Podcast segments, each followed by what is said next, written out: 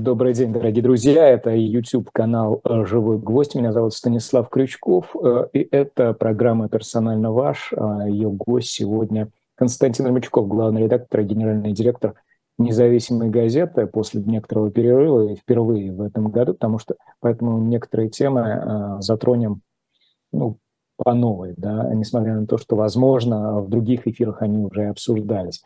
Конечно же, важны ваши подписки, лайки, комментарии э, на наш канал. И если это будет происходить прямо во время трансляции, то это здорово, потому что работает лучше для продвижения видео. Константин Вадимович, здравствуйте, рад приветствовать вас. Добрый день, Станислав Валерьевич, тоже самое испытываю.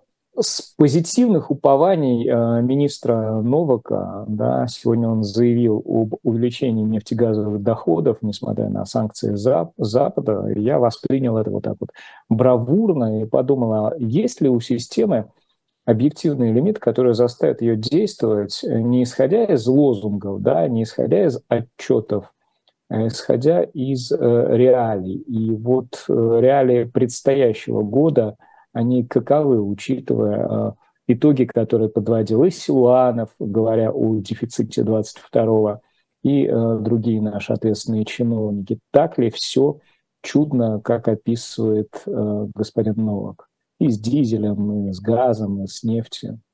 Ну, э, мне кажется, что действительно истекший год из-за резкого роста цен на энергоносители – в условиях политической неопределенности и разрыва многих связей привел к росту. У нас был какой-то период, месяца четыре, когда мы э, по миллиарду долларов в день получали э, от энергоэкспорта. Вот, то есть ты объявляешь санкции, а ты получаешь миллиард долларов в день. То есть это по факту так оно и есть. Э, поэтому в таких сообщениях э, нужно, мне кажется, четко отличать. Та бесспорная часть, которая оптимистична, она относится к прошлому.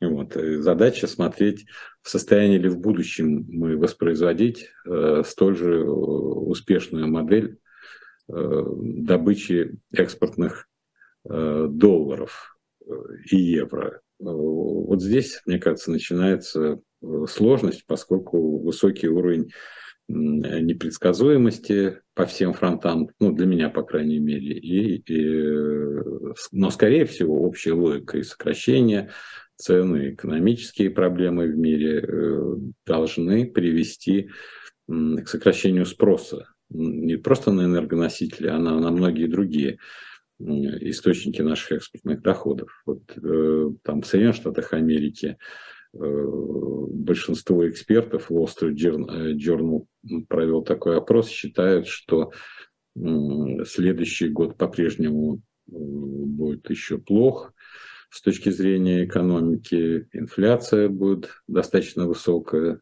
там, ну, больше 3%. И 2,4 она будет только в конце 2024 года. Для американской системы это, это много. Э, они считают, что Э, борьба с инфляцией, то есть повышение или сохранение на высоком уровне, а у них сейчас 4,25-4,5% э, ставки, э, не позволит увеличивать экономику, то есть делать доступными ресурсы. Сегодня опубликован прогноз, согласно которому ежемесячно американская экономика будет терять 7 тысяч рабочих мест. Ну, вроде бы немного, э, но в то же время она будет их терять. И это говорит о том, что все готовятся к каким-то э, увольнениям. То есть я хочу сказать, что э, сегодня объявлено о том, что министр финансов Елен встречается с главным экономическим человеком из Китая Ли Хэ, и они будут пытаться договориться. Это первая такая серьезная встреча личная после визита на Тайвань Пелоси.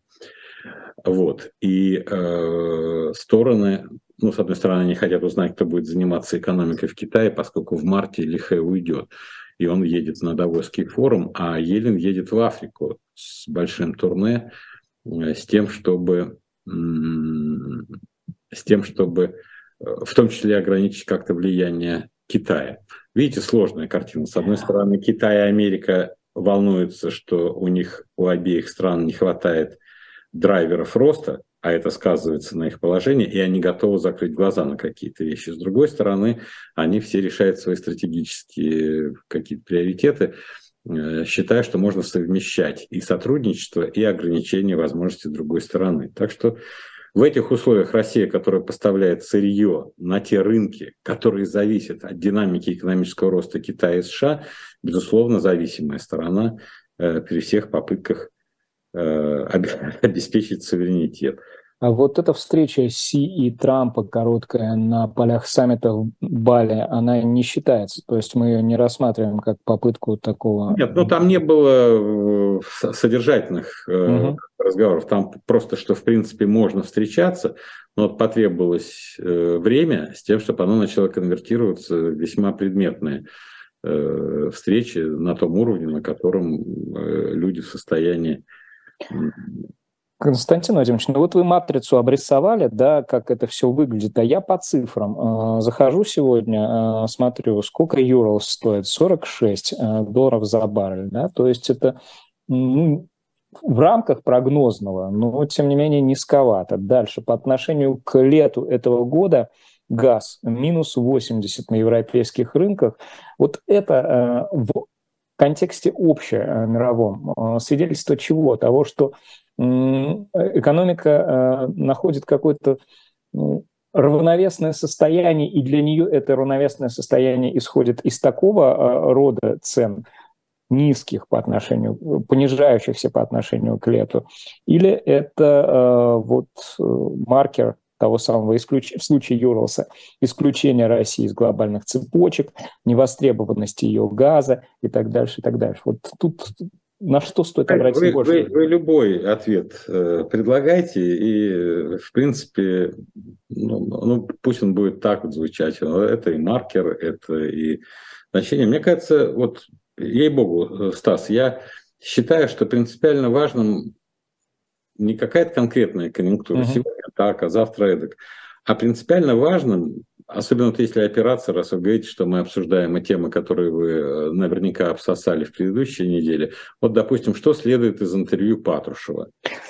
Вы угадали. Я хотел это как раз вторым вопросом э, ну, обратить. Давайте мы его соединим и перейдем ко второму. Да? Ведь интервью Патрушева, оно э, феноменальной ясности, программа она равна как бы и манифесту коммунистической партии Маркса, который говорит, что пролетарии всех стран объединяйтесь. Он э, говорит о том, что э, Запад э, не имеет никакого суверенитета, никакой, э, э,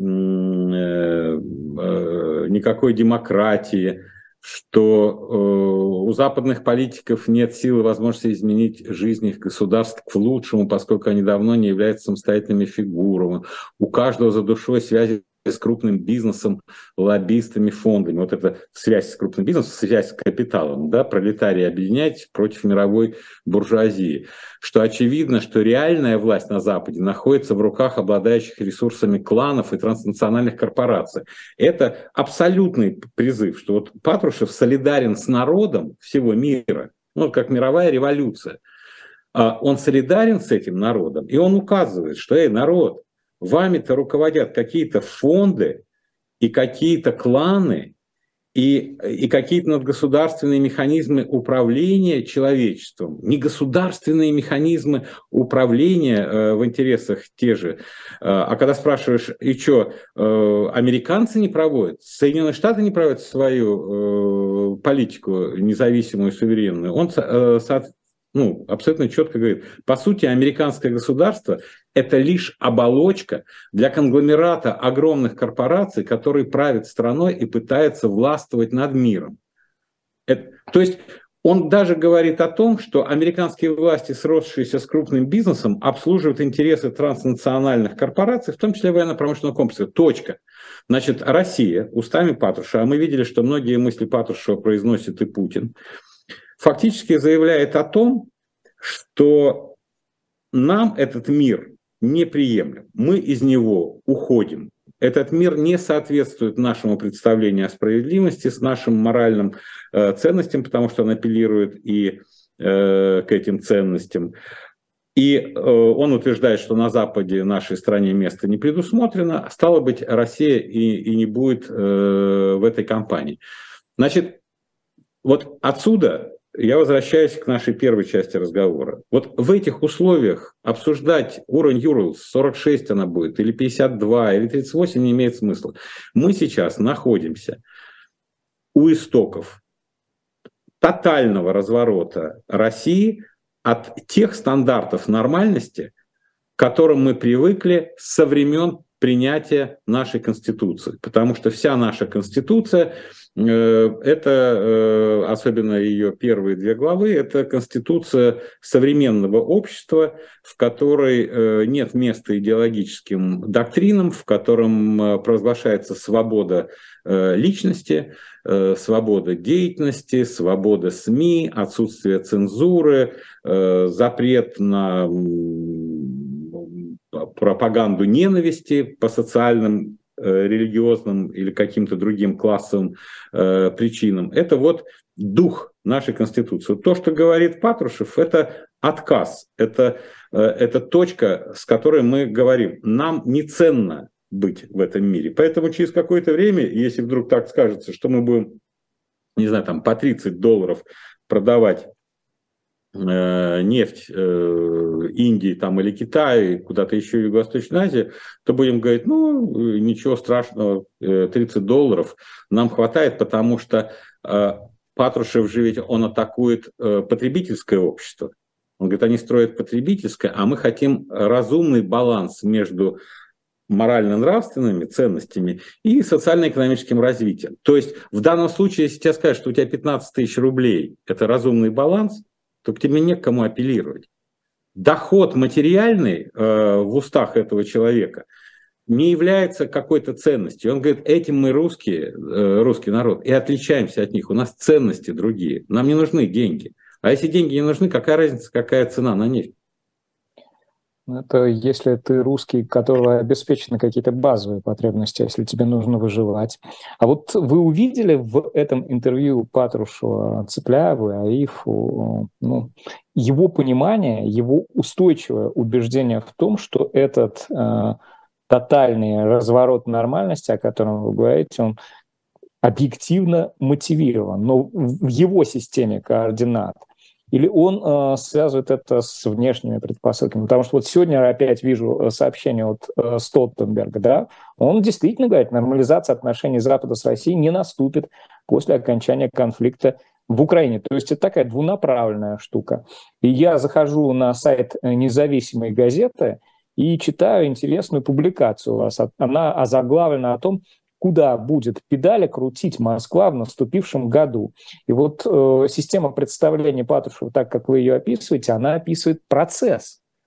А, то есть как мы будем ехать? В отказе от ценностей, так, сяк, пятое, десятое. Но вот куда мы е- будем ехать в этом году и в последующем? А, ведь он же не формулирует этого. Или вы какие-то контуры этой цели и этой финальной Нет, точки? Нет, я там... считаю, что э, в данном случае речь идет о том, но поскольку идеологически э, вот то, что сказал Патрушев, с моей точки зрения, это является необольшевизм. Это такая апология как бы мировой революции э, э, с разрывом э, всех тех стандартов. Мы старый мир взорвем, мы не будем играть по его правилам, поскольку эти правила нет.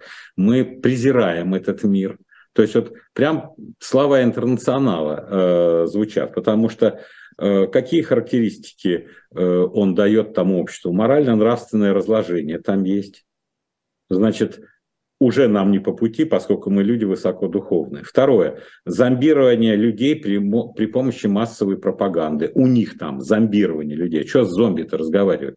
О ком? То есть в этом смысле и позиция людей у Патрушева очень глубокая с этой точки зрения интервью, потому что если вы даете ему какой-то э, аргумент, он вам говорит, ну а что, вот люди вышли э, ну, на улице, допустим, протестов, э, против, протестовать против. Он говорит, они зазомбированы. Это пункт второй. Третье. Они используют когнитивное оружие.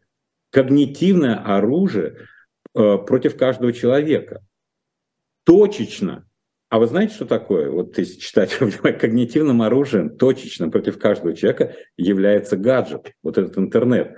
Куда ты, если смотришь, точечно, потому что э, это манипулируемые технологии, методы нейро э, чего-то там э, программирования какого-то, но это уже осуждено, потому что ты говоришь, хорошо, я телевизор не смотрю, а пропаганды не задействована. Я газет не читаю, пропаганды... То есть э, как доказать, что ты неполноценный с точки зрения принятия? Вот она. Вот, потому что это называется использование э, когнитивного оружия. Насаждает неолиберальный, четвертый пункт. Запад насаждает неолиберальные ценности. Пятое. Призывает женщин не заводить детей ради борьбы с изменением климата. Вы, э, я вообще потрясен, да? И углеродный э, след – это специфическая форма нацизма, потому что как замер э, черепов, если каждого будем след замерять, сколько ты оставил после себя выбросов. То есть это предельно реакционная программа. Предельно. Она прямо на уровне средневекового представления о прогрессе – о свободе личности, что есть приоритет неких идей над свободной личностью. Отсюда этот пункт насаждают неолиберальные. Я думаю, что у них особой разницы между неолиберальными и либеральными нет. Это одно и то же. Если ты говоришь, что приоритет личности, ее права и свободы, как у нас в Конституции написано, то вам говорят, а это вот как раз э, ты являешься продуктом, ты зомби являешься, и у тебя когнитивное оружие используется, поскольку ты вычитал это из э, или айпэда. Вот поэтому я считаю, что вот сейчас, вот мое представление, в том числе на основе моего какого-то общения э, с людьми, что э, потихоньку все пришли к выводу, что в Иране ничего страшного-то и не произошло. Вот все пугают, что Россия там задушит. Ничего не задушит. Иран меньше России, экономически слабее России.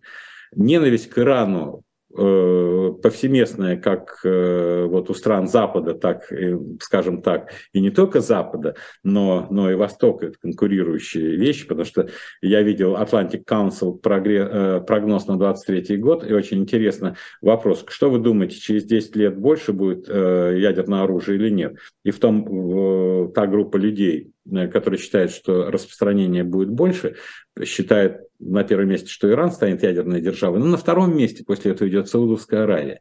И они говорят, это является следствием того, что если у Ирана будет атомное оружие, немедленно саудовцы э, купят себе э, атомное оружие. И вот в этом мире мы, по крайней мере, вот та часть политического руководства, которая сейчас находится у власти и которая исповедует эти э, сверхконсервативно, э, вплоть до реакционных взгляды, мне кажется, уже все остальное частности. Э, ну, как бы действительно вот цена на нефть, там как она будет, потому что э, тут есть фундаментальное непонимание многих проблем, с которыми мы столкнулись, и это не было э, учтено. Потому что вот последнюю мысль я дам вам возможность руководить. Mm-hmm. Она меня просто поразила своей какой-то неизбывной э, допотопностью. Он говорит, что у нас в стране, почему нам Запад еще не нужен, там, технологический и так далее, нам э, важна финансовая независимость и технологический суверенитет, говорит он. Потому что у нас с избытком хватает своих Ломоносовых и Кулибиных. И при этом он сам же говорит, но проблема в том, чтобы их вовремя заметить. Вот, друзья мои, вот вся советская научная Э, технический прогресс, термин, который ввели на, в последние десятилетия советской э, власти в СССР, он звучал так, что у нас такие достижения индивидуальные, каких во всем мире-то нет. У нас вся проблема, чтобы их внедрить. А здесь вся проблема, чтобы их э, заметить, этих Кулибиных и Ломоносовых. И ни Патрушев, ни тогда наши руководители не поняли, что рыночный механизм, рынок, капитализм, и является единственной, доказавшей свою состоятельность формой универсального выявления и инноваций, и этих Ломоносовых и Кулибиных. И они создают эти свои продукты, которые кто-то хочет капитализировать. Он, может, и не думает о благе народа, как Патрушев с утра до вечера. Он просто думает, как бы сделать так, чтобы мой iPhone оказался у всех в руках. И лет 10 он думает о том, чтобы он оказался у всех. Он даже не, не рассматривал как платформу. И только через 10 лет он вдруг понял, ё-моё, Так это же экосистема. Каждое приложение – это и есть платформа айфона. А это совсем другой бизнес, это триллионные э, обороты и вообще все. Поэтому вот это непонимание, как будто бы вот после его статьи кто-то должен сказать, слушай, у нас же Ломоносовые Кулибины есть, ё-моё, а что ж мы их не замечаем? Ну-ка идите, заметьте их. Они не понимают, что форма выявления, среда – это рыночно, это ты создаешь услугу или продукт, тот, кто хочет обогатиться, не Кулибин, естественно, обогатиться, не Ломоносов, а тот, кто почувствовал в этом, то, что у него чуйка есть, рыночная, он это берет, начинает внедрять, платит какие-то э, роялти с этому человеку, а сам начинает капитализировать на вот этом открытии. А у нас инноваторы уехали за последний год в таком количестве, контрактов новых не заключает, там э, цифра неплохая, но э, я где-то видел, что э, типа 90% этих контрактов были заключены еще в, в январе прошлого года, ну то есть до э, 24 февраля. То есть есть специфические вот эти инновационные сферы бизнеса, которые предельно чувствительны э, к вопросам, к которым абсолютно не чувствителен Патрушев. И Патрушев, поскольку мы видим, говорит все эти вещи не в воздух, а мы слышим какие-то мотивы вот про неоколониализм, про эксплуатацию, о, о чем говорил Владимир Путин, то я понимаю так, что его идеи лежат в основе консолидированной позиции российского руководства по общему вектору. И в этих условиях СВО – это частный абсолютно частный кейс многолетнего э, э, вырезания России из той системы э, международного разделения труда, в котором она находилась в последние десятилетия. А, на практику своей, своей жизни они как-то экстраполируют эту систему взглядов, потому что вот вы говорите о когнитивном оружии. Я вспоминаю елку желаний, в которой президент принимал участие в преддверии Нового года. И там ведь аккурат э, гаджет ему подносил э, не кто-нибудь, а адъютант. То есть вот эта вот э, угроза нависла над единственным человеком, пожалуй, который э, избежал возможности этого влияния, притворного влияния. В этом старом мире э, с точки зрения системы координат высшего руководства, вот этого собирательно понятого, о котором вы говорите, вообще есть что-то достойное того, чтобы быть воспроизводимым, оставленным, невыхолощенным, невычищенным. Потому что как-то очень мало лакун такого рода остается. Не понял до конца вопроса. Вот, в чем Смотрите, западный мир может хоть что-то в этой системе координат предложить из того, что э, продолжит свое существование в российской действительности, вот в актуальной российской действительности. Нет, я думаю, что западный мир тоже ничего особо предлагать э, не хочет, э, и поэтому э, уровень ну, как бы подозрительности, недоверия и такого отрицания России и русских, общий термин, мне кажется, за этот год усилился до точки невозврата на десятилетие. Я так себе понимаю. Я не хочу сказать, что это что-то такое, но я вижу по э, тому, что ведь когда э, начинаются, ну, началось вот с этих санкций э, э, против России из-за якобы вмешательства в выборы э, Трампа. И Тогда начали произвольно люди э, попадать э, в списки санкционные, они, э, у них начали арестовывать Э, имущества. И как ни странно, вот эта атмосфера, когда неправовые решения, потому что нельзя принимать решение какого-то департамента Минфина в качестве основания э, прекращать право собственности, это глубоко противоречит самой идее капитализма, э, с моей точки зрения. Началась эрозия и внутри этих стран э, по многим пунктам. Это говорит о том, что вот взаимозависимость существует. Вот на меня, например, сильное впечатление произвела история э, с дождем в Латвии. Там сказал один человек, один человек. То есть не учитывается весь комплекс, ни позиция этого дождя, ни философия его руководителя, ничего. Вот один журналист что-то говорит, хоп, решаем лицензии. Это, с моей точки зрения, никак не вписывается ни в ту свободу, собственно, какой мы хотим в России, ни в какие-то нормы, стандарты свободы э, журналистики. Тут абсолютно жесткие политические. Все говорят, да, вот время такое. Но вот из этого времени очень тяжело выйти будет, потому что понятно, у нас критикуют, но когда мы смотрим на односторонние действия, даже в отношении тех людей, которые там, я не вижу, что это самое. Ну да, ты тоже можешь молчать, никогда не выступать против властей тех стран, куда э, эмигрировала или выехала э, значительная часть россиян. Ну и что ты меняешь, да? Я не могу критиковать открыто Путина, а там я не могу э, критиковать какого-нибудь Лансбергеса. Вот. Ну хорошо, это такой размен, это, это уже личный выбор, но тут нету той модели, к которой ты хочешь стремиться. И мне кажется, что Запад сейчас вообще ему тоже плевать. Нашим плевать, что Запад думает. Западу плевать, что мы о них думаем, поскольку мы все как бы такие э, с ржавчиной. И мне кажется, вот этот разрыв будет э, долгим, э, потому что э, вот та часть, которая вот формирует эти вещи, ну, то есть у них только один риск, с моей точки зрения. Они все люди не молодые, э, э, им 70 или за 70. Э, в общем-то, революция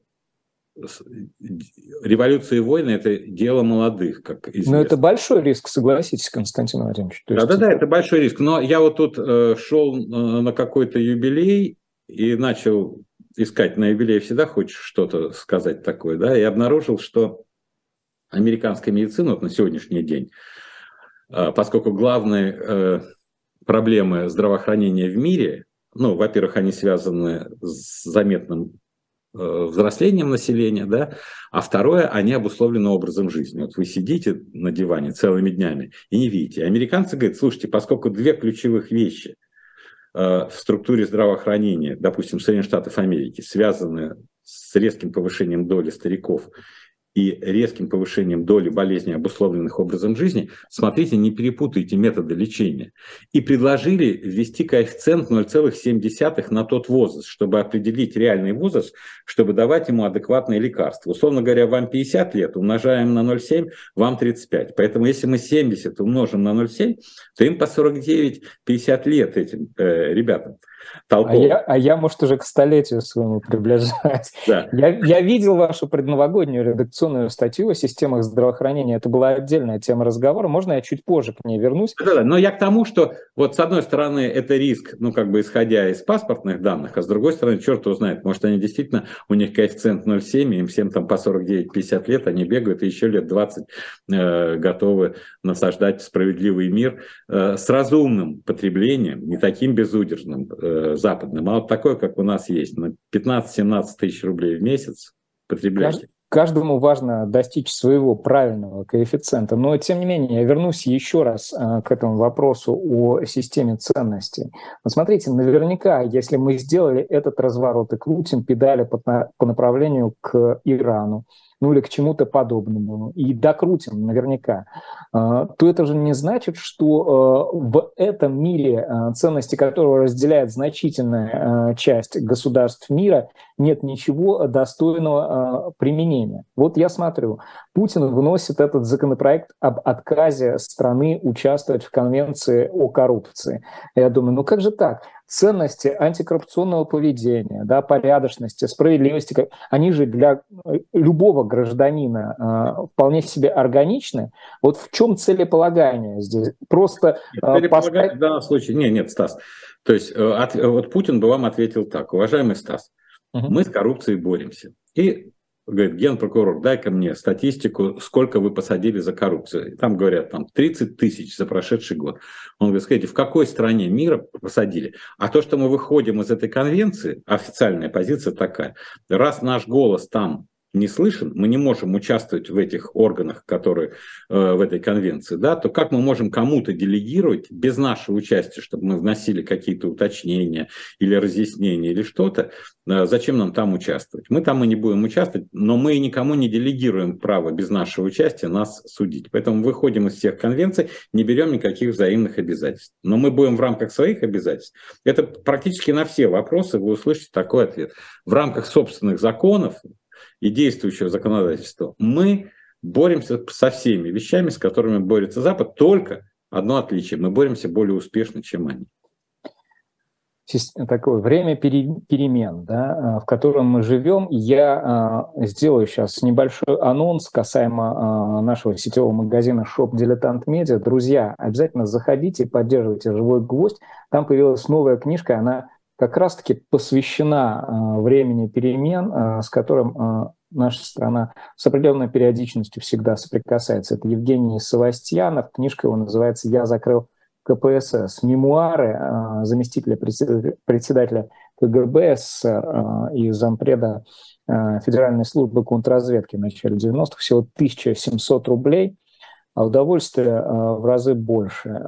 Там и воспоминания о Сахарове, и о Гусинском, и о Лужкове, и о Степашине – и куда уж э, без Чубайса. Вас ждут удивительные встречи с этими другими политиками, правозащитниками, бизнесменами того времени, которое теперь, как представляется, уже очень и очень от нас далеко, но, возможно, чему-то научит. Евгений Савастьянов, я закрыл КПСС. Еще одна новость, Константин Вадимович, на вашем сайте. Россиянам понравилось недофинансирование отечественной медицины. Понравилось. Критиков здравоохранения, судя по некоторым выкладкам аналитическим и статистики, становится больше. При этом бюджетное финансирование медицины по-прежнему низкое.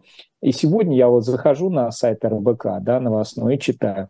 Доступность новых препаратов для лечения онкологических заболеваний для жителей России – падает, с поставками лекарств для тех, кто уже сейчас проходит лечение, перебои. Это не кто-нибудь говорит, это говорит э, директор э, центра Дмитрия Рогачева Алексей Москчан.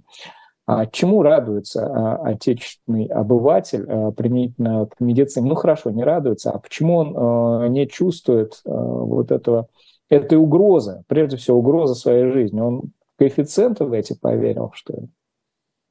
Нет, мне кажется, не так. Вот в этих опросах, когда их спрашивают, там разные вещи. То есть он идет, и заметно улучшилось и поликлиническое, и стационарное обслуживание. Ну, вот я по Москве знаю, заметно. Э, такие прогрессивные формы все. У меня один сотрудник э, подскользнулся, упал, э, не просто ребра сломал, а эти ребра в легкие попали. Он приехал домой, а утром чувствует что-то не то. Вызвали скорую, сделали снимок, говорят, слушай, у тебя уже одна легкая темная, тут же в Слифосовского. Вчера он был на работе.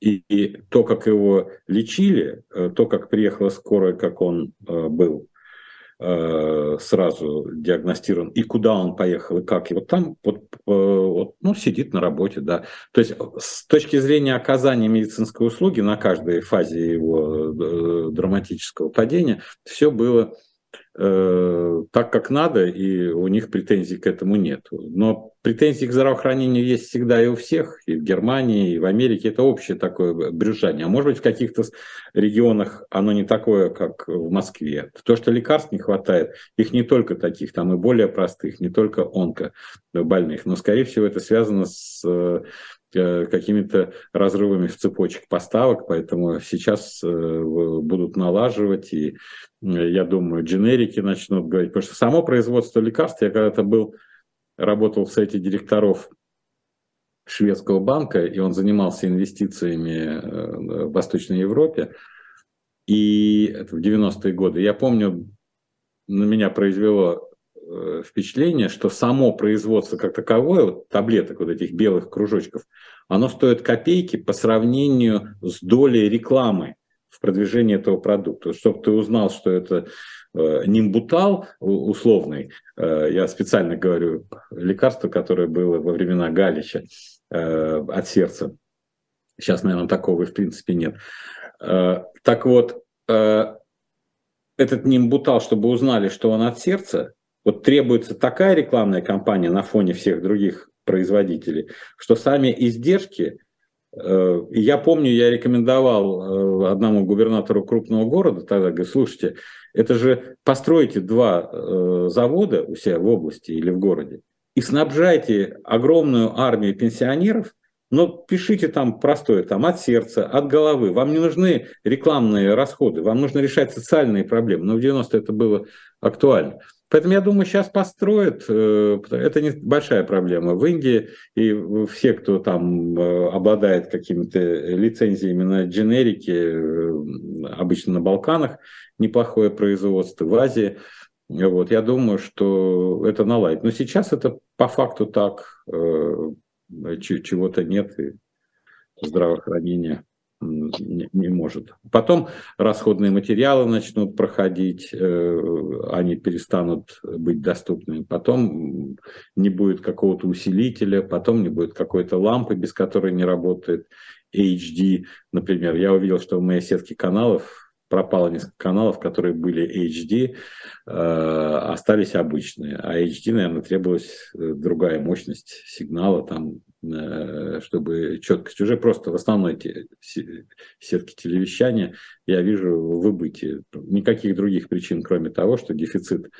э, запчастей я не вижу о том, что построить в городе. Я предлагаю перейти к текучке такой, э, определяющей все равно нашу жизнь, и об СВО поговорить. Э, вот в, Ижев, в Ижевске, да, вы говорите, там построить завод по производству э, дженериков, а там народ собирает подписи против воссоздания э, завода, где могли бы производить дроны на месте э, торгового комплекса среди жилой за, застройки в центре города. То есть это же не о заводах разговор, не, не о строительстве, да, не о производстве, а о страхе. Э, о страхе, который, видимо, пришел и с которым э, мы уже так или иначе живем. Я смотрю, ваша последняя редакционная, э, она как раз посвящена руководству э, происходящим, руководству СВО, вот эта вот карусель э, или ротация, как это названо, командных кадров в российской армии, она о чем свидетельствует и на что здесь вы предлагаете, ваши журналисты предлагают обратить внимание? Значит, я предлагаю обратить внимание на следующее. Э, есть общие проблемы, есть частные проблемы, э, но э, проблемы есть. И как они решаются? Значит, частная проблема, из которой вырастают многие другие. Исходная оценка характера предполагавшейся операции на Украине как специальной военной операции СВО. Сейчас, через 11 месяцев, я могу сказать следующее. Скорее всего, реально на бумаге при принятии решения было сказано, что разбить нужно будет 2-3 националистических батальона, наиболее мотивированных к сражению. Для того, чтобы разбить 2 или 3 батальона украинских, достаточно специальной военной операции, чтобы был назначен командующий какой-нибудь генерал-майор, генерал-лейтенант. Иногда на Западе специальными операциями руководят бригадные генералы. То есть промежуточная должность между, э, между э, полковником и генералом. Э, прошло какое-то время, выясняется, что реальный характер военных действий э, выявил, что российские войска противостоят вооруженным силам Украины, не 2-3 батальона. Но тогда Генштаб более плотно э, подсоединяется, разрабатывает какие-то планы, что-то не получается. Э, Путин практически в ежедневном режиме интересуется этим, вызывает, ну, ну будем говорить, там, Шойгу и Герасиму. И говорит, слушай, что не получается, там, что у них за проблема?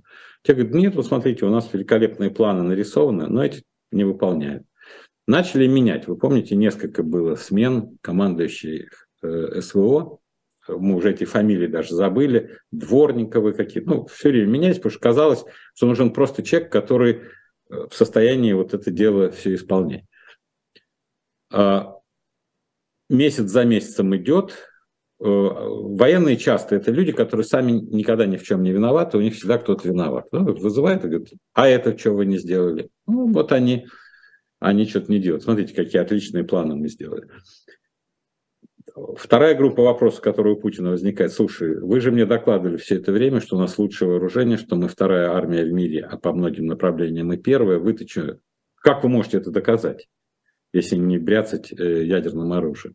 Да, это надо, но они же там не делают. И вот это решение, которое принял Путин, фактически означает несколько вещей. Первое, что э, признано, что масштаб военного противостояния совершенно иной, чем он представлялся 24 февраля,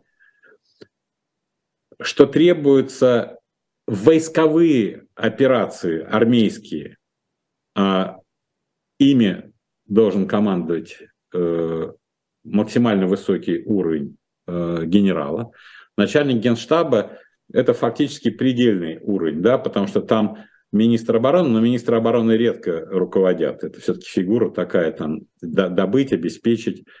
И следующий главнокомандующий, то есть, ну, ставку нам создавать, как Сталин, Путин, руководитель ставки, главнокомандующий, вот он должен руководить. Но это совсем предельно. Это, я так понимаю, если военное противостояние с НАТО, то тут уже не избежать. Вот сейчас предельно высокий уровень э, у Герасимова, который должен, с одной стороны, доказать, что все планы, которые они рисуют, а он же сам и выполняет, и он несет ответственность, он больше не может кивать на кого-то. Вот. Ну вот.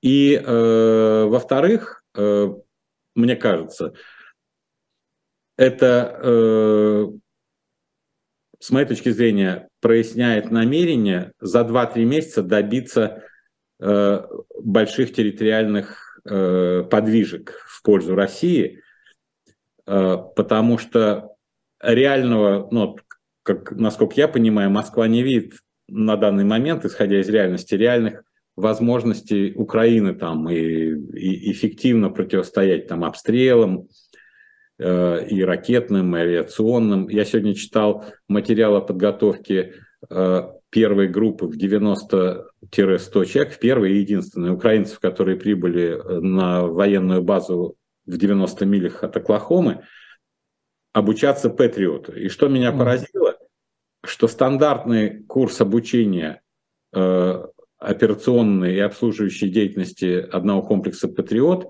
– это один год, 12 месяцев. 12 месяцев. И вот сейчас американцы думают, а возможно ли вот для вот этой группы украинцев без ущерба качеству, а ущерб качеству фактически будет, потому что иначе нафига они для своих американцев 12-месячный курс. Сделать его хотя бы меньше, 7-8 месяцев. Но по-любому даже один комплекс «Патриот», чтобы обучить, как им пользоваться, нужно 7-8 месяцев, если будет разработана ускоренная программа. Вот сегодняшнего дня, по-моему, началось это обучение. Вот это делать. Значит, 7-8 месяцев таких эффективных систем, которые бы могли Э, не будет. Поэтому, я так понимаю, задача Герасима э, с использованием всех ресурсов обычных вооруженных сил, э, авиации, там, артиллерии и прочее, которые есть, за три месяца, за два-три месяца достичь такого уровня, чтобы полностью были освобождены Донецкая, Луганская область, скорее всего, Херсонская и Запорожская, как сказано, и э, к этому моменту выйти на э, уже Запад, наверное, когда он увидит, что российская армия все-таки обладает потенциалом существенно более высоким, чем украинская, выйти на переговоры, но это не будут ни мирные переговоры, ни о перемирии, это будет что-нибудь э, э, в стиле э, прекращения огня. Ну, там, 38-я параллель, скажем, как в Корее. Но по другому варианту, э, потому что существенные вещи всегда говорит Кириенко. Э, вот он когда ездил на прошлой неделе и сказал, что все цели операции будут выполнены, а цели операции, как мы помним, денацификация, демилитаризация. Этих целей нельзя достичь, если ты не взял Киев, то есть не сверх руководства. Поэтому я допускаю, что вполне возможно назначение Герасима означает желание э, всей мощью вооруженных сил, которые э, руководит начальник генерального штаба, обрушиться на Киев и э, вынудить Зеленского покинуть страну. И тогда возвращаемся к каким-то элементам того сценария, что тогда можно кого-то приводить э, в Киеве, кто будет что-то подписывать.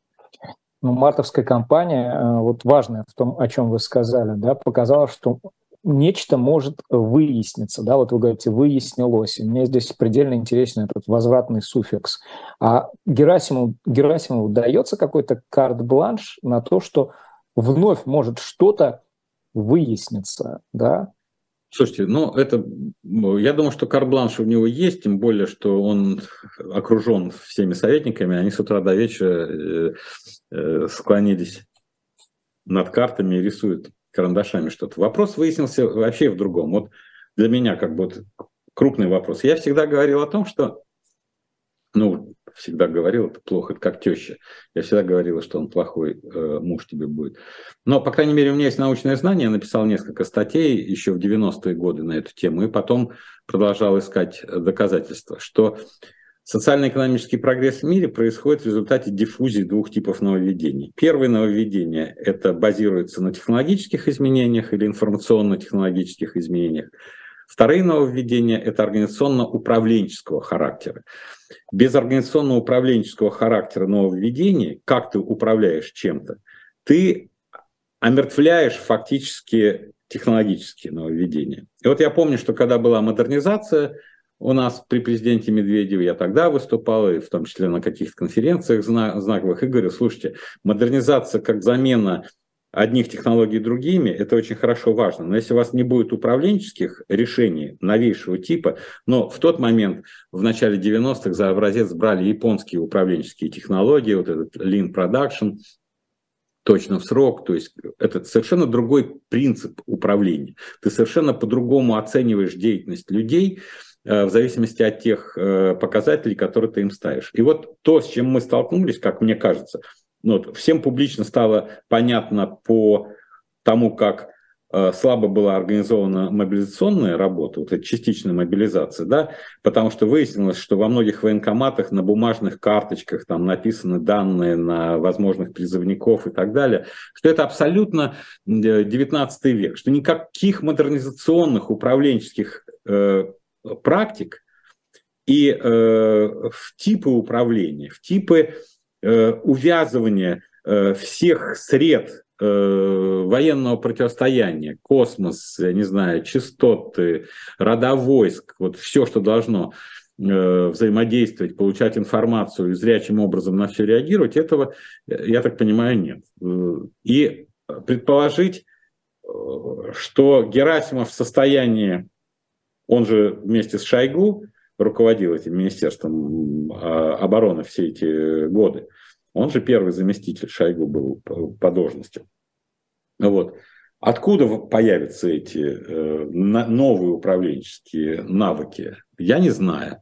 Но то, что старые управленческие навыки, если президент требует э, продемонстрировать мощь и потенциал военной э, России, то, что они продемонстрируют ее, используя может быть, старым казачьим способом, то, что называется э, массированным огнем э, и бесконечным э, как бы разнообразием возможных ударов различных родов войск, мне кажется, это мы увидим, потому что на это и даны права на, командующего этой операции – но еще раз говорю, операция э, выходит на такой армейский уровень, что, безусловно, э, тут именно уровень начальника генштаба нужен, чтобы увязывать э, всех со всем при достижении какой-то цели. Вот целей конечных мы не знаем, но поскольку периодически говорят, что все цели операции будут достигнуты, об этом говорит Путин, об этом говорит Лавров, об этом говорит Песков, об этом говорит Кириенко. Дословно. Все цели будут выполнены. Мы помним все эти цели. Демилитаризация, денацификация, защита народов Донбасса. Сейчас это расширилось до уровня Запорожья и Херсона, я так понимаю, до обеспечения сухопутного связи с Крымом, и э, вот это, я так понимаю, в ближайшие три месяца мы увидим э, воплощение на поле боя. Константин Владимирович, не хочу в гадательной плоскости с вами рассуждать, но тем не менее, вот вы говорите, внедрение цифровых практик, там, расширение какого-то возрастного горизонта, это ли не есть то, что вот в таком новостном поле сейчас именуют второй волной мобилизации. Для э, решения поставленных задач потребуется э, то, что э, так называется, или достаточно уже предпринятых шагов, ну, за исключением вот этой цифровой составляющей? Вы знаете, вот на ближайшие месяцы, мне кажется, под второй волной мобилизации могут путать однотипные по форме вещи, да, но разные по как бы графе, по которой все это дело идет. Если Путин дал э, команду увеличить армию до полутора там, миллионов человек, то, э, а сейчас там, по-моему, миллион сто тысяч, да? 400 тысяч, которые он дал команду увеличить, они откуда возьмутся? Вот если соседи говорят, слушай, он ушел, он теперь там, слушай, тут увеличение, как, какая форма, это контракт, это договоренность, это что э, делается, из призывников ли они перезаключили, не знаю в сознании э, э, общественном это мобилизация. Число мобилизованных на военные действия увеличивается. А то, что это идет параллельно у нас, с одной стороны, команда увеличить численность армии на 400 тысяч, а второе, сейчас же увольняются люди, и начинается новый призыв весенний. И вот в эти месяцы будет происходить новый призыв. Сколько у нас там? 100 18-120 тысяч по призыву каждый год. Вот представьте себе, 400 тысяч увеличения армии и 120 тысяч по призыву э, надо набрать новых. Вот 500 тысяч, они проходят каждый по своей, и это не имеет отношения к новой волне мобилизации. Это просто решение тех задач, которые на коллегии Министерства обороны были э, озвучены президентом по предложению, э, президент дал команду Минобороны или по предложению Минобороны президент э, утвердил э, такую динамику. Поэтому, в принципе, число военных будет увеличиваться, и это не на десятки, а, как мы видим, на сотни тысяч человек. Другое дело, эти 400 тысяч, они в течение следующего года, может, еще и в декабре будут. Там, если разбить их по равномерно, скажем, по 40 тысяч или по 35 тысяч решения задачи на 400 тысяч увеличить, ну, может быть, вот за первые три месяца это будет 100 тысяч плюс призыв начинается там по 20. Ну, в общем, не знаю, но я думаю, что частичная мобилизация или форма частичной мобилизации, она не нужна, потому что есть другие э, способы рекрутировать людей в армию, которые проходят по другим статьям, и это будет давать всегда, еще раз говорю, по форме это будет выглядеть, как люди ушли на специальную военную операцию, а содержательно они просто один заключил контракт, другой пошел на постоянную службу в армии, третий был призван служить срочную службу и так далее. По времени сориентирую, у нас 8 минут, но я несколько таких больших тем, поэтому э, не сильно э, в них можно распространяться. Вот смотрите, по поводу выяснилось, аналитики, которые э, имеют отношение к государству, которые имеют отношение к частным людям. Вот Гардиан пишет о том, что российские олигархи, видимо, заранее знали о том, что последует. Э, в феврале э, прошлого года. Это э, ясно из обзора агентства по борьбе с финансовыми преступлениями американского. там говорится о том, что Абрамович и ряд других крупных бизнесменов переписали свои трасты. Это в поддержку того тезиса, о котором вы постоянно говорите, о том, что частная инициатива, частный, он всегда в своем аналитическом представлении о реальности более близок к этой реальности или о чем-то ином. Не, ну как, твои денежки нажиты непосильным трудом, 4 миллиарда хотят отнять. Поэтому если риски есть, или ты слышал что-то, или ты э, чувствуешь, э, как сгущается. А это несложно было, потому что существует же анализ рисков. Uh-huh. Ну, в банковской сфере, финансовой сфере.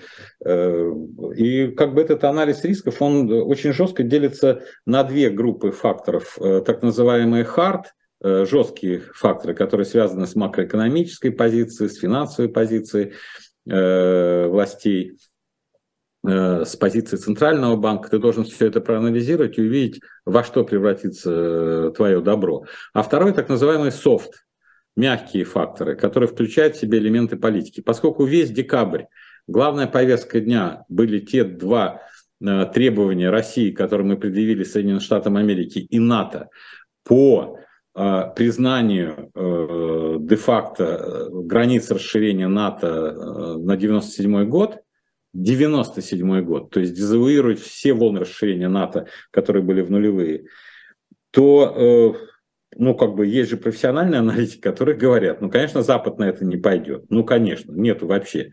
Собственно, он и не пошел. А что тогда будет делать Россия? Как она проявит, что, ага, вы не приняли наши предложения, ну тогда давайте мы э, сейчас тогда э, свои интересы будем отстаивать. Вот, э, поскольку главную э, угрозу э, из последних статей Путина было видно, что представляет Россия как антироссия, э, Украина как антироссия, вот, то понятно было, что, скорее всего, Россия не захочет, чтобы Украина оставалась антироссией и захочет расширить э, зону э, безопасности и не дать НАТО э, там расположиться. Вот на основе этого приходят э, эти яйцеголовые люди в очках и говорят, э, извините, тихим голосом, кажется, нужно действовать. Что нужно действовать? Видели вот эту на Блумберге публикацию о том, что изучают э, российские бизнесмены сейчас модели поведения э, немецкого и итальянского бизнеса время Второй мировой войны, и, дескать, сейчас ситуация несколько изменилась. А в каком направлении она здесь изменилась? Бизнес э, в большей степени разворачивается в какую сторону? В направлении Кремля или в направлении от Кремля? Вот, Не, учитывая... ну, бизнес разный. Послушайте, бизнес – это Э, э, вот э, люди, которые не связаны с бизнесом, ну вот как вы, например, да, uh-huh. аналитики, вы все время думаете вот в категориях идеологических, Кремлю, от Кремля, а бизнес ищет возможности. Слушай, не хватает грецких орехов, чищенных. Переезжаем в Грецию. Нет, заключаем договор и везем каким-то образом. Ищем возможность оплатить, доставить, растаможить заключить договора с супермаркетами, чтобы были это. Не хватает там э, сковородок, э, швейцарский алмаз, например, да, э, людям особенно индукционные. Все, каким-то образом швейцарские сковородки, швейцарский алмаз – они появились э, и они радуют э, потребителя. Но это же не правительство принимало решение, это же бизнесмены. Это российский рынок, те, кто связаны с российским рынком. А те, которые связаны с иностранным рынком, э, есть так, такие есть, они ищут возможности, как договориться. Так, Латинская Америка. У нас есть возможности организовать что-то с Латинской Америкой. Мы можем что-то Э, в Латинской Америке. Поначалу вполне возможно, ну пока жесткие, мы им не придумали, очень сложно придумать хорошие механизмы в нынешней цифровой экономике. Давайте посмотрим, у нас есть возможность по бартеру что-то организовывать. Мы им поставляем элементы своего сырья, допустим, любого типа, да, а они нам присылают то, что нужно, чтобы наполнить российский рынок. Да, риски, безусловно, есть, но бартер при всех минусах – это насыщение риска и окэшивание его, то есть э, придание ему ликвидной форме в рублях, а там те э, получают эти ресурсы. Вот сейчас разъехались огромное количество, ну, огромное там э, из того круга, что я знаю, там, ну, я знаю десятка три человек, которые сейчас шерстят Латинскую Америку, я знаю тех, которые Азию, особенно Юго-Восточной Азии, все смотрят, можно ли приткнуться э, такие страны, как Индонезия, Малайзия, Вьетнам, э, где есть очень большой оборот, и где есть уже элементы э, промышленного потенциала, поскольку они сильно встроены в глобальные цепочки поставок на американский рынок. Вот люди едут, беседуют, встречаются. Поэтому одни грецкие орехи и сковородки в России, другие ищут возможности, что мы можем туда. Это природа бизнеса, она неубиваема. До тех пор, пока можно выезжать, все вот как э, едут и решают свое будущее. Прям коротко. А, за скандалом вокруг Байдена и секретных э, материалов э, нужно следить или это такой искусственный разгон? Ну, следите вяло. Понятно. Вы же следили за скандалом у Трампа, когда на э, вилле его обнаружили во Флориде. Ну да, было несколько, как приходили рейд, что вывозили, он пошумел. Ну, сейчас они разбираются, если там. То же самое здесь будет. Это борьба группировок весьма влиятельных политических в Америке за то, чтобы дискредитировать и одного, и другого, и чтобы в конце концов покончить с монополией стариков на власть, дать возможность каким-то молодым ребятам. Хотя вроде бы Сандерс сказал, что он готов с Трампом побороться. Опять, опять. Э, мне кажется, последнее, о чем я спрошу вас, ну, помимо книги, мы к ней обратимся, и это для вас важно, э, я так это чувствую. Не стал Леной Чуриковой, ушел Вахтанг Кикабидзе, у вас какие-то слова по этому поводу есть особые? Ну, жалко, царство им небесное, потому что Инна была любимой актрисой э, поколения Вахтанг, когда советская э, кино существовало, был любимый. Кстати, все знаменитые советские фильмы, и «Не горю», и «Мимино» с его участием, и все федеральные каналы, все показывали. Да? Потом, когда он занял антироссийскую э, политику, его стало меньше, естественно, в нашем э, пространстве, но любовь к нему как актеру, она осталась. Вот. Но люди уходят, э, уходят, уходят. Что почитаем, что порекомендуете? Вы знаете, э, э, порекомендую очень хорошую книгу, которая может оказаться полезной. Карл Ясперс «Вопрос о виновности, о политической ответственности Германии». Это курс лекций э, Гейдельбергском университете, прочитанный не то в 45-м, сразу после войны, не то в 46-м году. Характерен чем? Что Ясперс, готовый, признанный философ, всю войну провел в Германии. Но в отличие от Хайдегера, э, который занял э, позицию, которая импонировала властям, он, э, женившись на... У него еврейка Гертруда была жена, и когда издали указ развестись, он отказался, его выгнали из университета, и они всю войну провели в Германии – дрожали каждый день, что их арестуют, в концлагерь должны были отправить, но тут закончилась война. И он с этой моральной позиции написал великолепную книгу единственными словами, с которыми, э, мне кажется, э, э, надо познакомиться, потому что это, ну, для меня это поразительно, потому что когда он говорит, что очень легко запальчиво отстаивать решительное суждение, трудно что-то спокойно представить себе. Легко прекратить разговор упрямыми утверждениями. Трудно неукоснительно, не ограничиваясь утверждениями, проникать в суть истины. То есть фактически он призывает к разговору, когда мы не будем затыкать друг другу рот, поскольку каждому из нас надо. И вот этот разговор в 1945-1946 году Ясперса с немецким обществом, без которого э, э, без которого невозможно становление нормального общества, чтобы люди начинали слышать друг друга, я вам рекомендую. Великолепно э, переведена, э, великолепный текст, который предисловие Николая Эппле. Это известный человек, который хранит всякие традиции. Мне кажется, будет просто интересно читать. Друзья, обратите внимание, Карл Ясперс а, сразу Вопрос после... о виновности. О Вопрос о виновности. Германии, да. Сразу после нас атака с флангов в 19.05. Особое мнение Марии Снеговой, научного сотрудника Политехнического университета Вирджинии, проведет эфир Ольга Жур... Журавлева. В 20.05 Андрей Мовчан, как всегда с вами по понедельникам вместе с Евгенией Большаковой. Ну и на канале «Дилетант» в 18.05 «Тираны», на сей раз Хуан Перон – это была программа «Персонально ваш» гостем, который был главный редактор и генеральный директор независимой газеты Константин Ремчков. Константин Владимирович, огромное вам спасибо. Всего доброго. Меня зовут Пока, до свидания.